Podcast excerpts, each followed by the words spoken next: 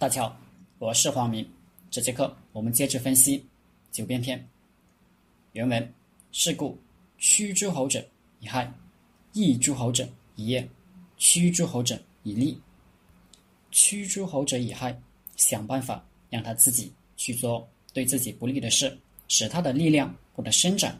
曹操注解说：“害其所恶也。”对他不利的事，想办法让他自己干。李全注解说：“害其正也。”损坏他的政治，贾玲就在说：“为害之计，理非意图，或诱其贤志，令彼无成；或以以奸人，破其政令；或为巧诈，见其君臣；或以工巧，使其人披才好；或窥淫乐，变其风俗；或与美人，或乱其心。此术士若能。”前运阴谋，密行不懈，皆能害人，使之曲折也。这都是教怎么害人的，我们看看就行。诱其贤智，令彼无成，把他的贤良、智慧之人拉走，让他没人用；扶持他的奸诈小人，让他政令败坏，以巧诈之计离间他们的君臣。这样的案例太多了。之前学过的战例，长平之战，秦国使间谍去邯郸，散布谣言，说廉颇不出战是要投降秦国。秦国根本不怕廉颇，最怕的就是赵括，目的就是让赵国撤换廉颇，让赵括来送死。窥淫乐，变其风俗。祸与美人，祸乱其心。著名的西施就是去完成这救国任务的。祸乱夫差之心，再加上买通奸臣伯嚭，破坏其政令，吴国就亡了。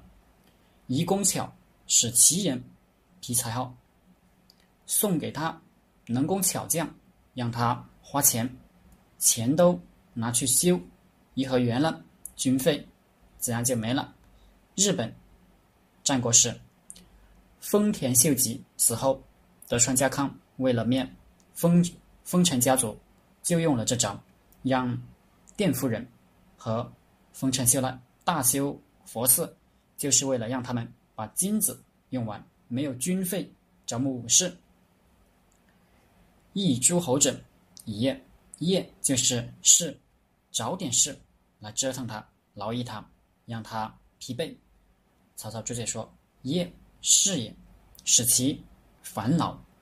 与彼彼入我出，彼出我入也。折腾他，比喻他回去，我就出来；他出来，我又回去。战例是前面学过的。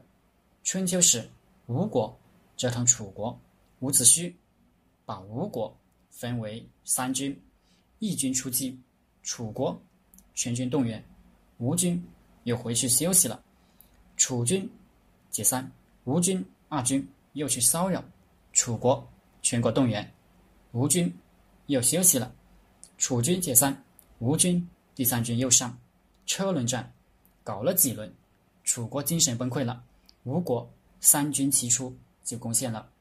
郢都，成为春秋时期攻陷国都的第一战。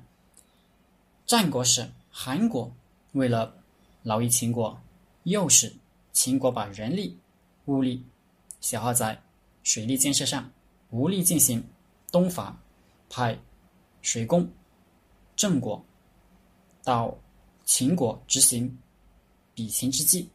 郑国给秦国设计新修引进水入洛阳的三百余里的灌溉工程。在施工过程中，韩王的计谋暴露，秦要杀郑国。郑国说：“当初韩王是叫我来做间谍的，但是水渠修成，不过为韩元数年之命，为秦却见万世之功。”秦王政认为郑国的话有道理，让他继续主持这项工程。郑国。徐修成之后，大大改变了关中的农业生产面貌。雨量稀少、土地贫瘠的关中变得富庶甲天下。韩国一诸侯一夜之际，反而让秦国成就了千古伟业。驱诸侯者以利，用利又让敌人自己送上门来。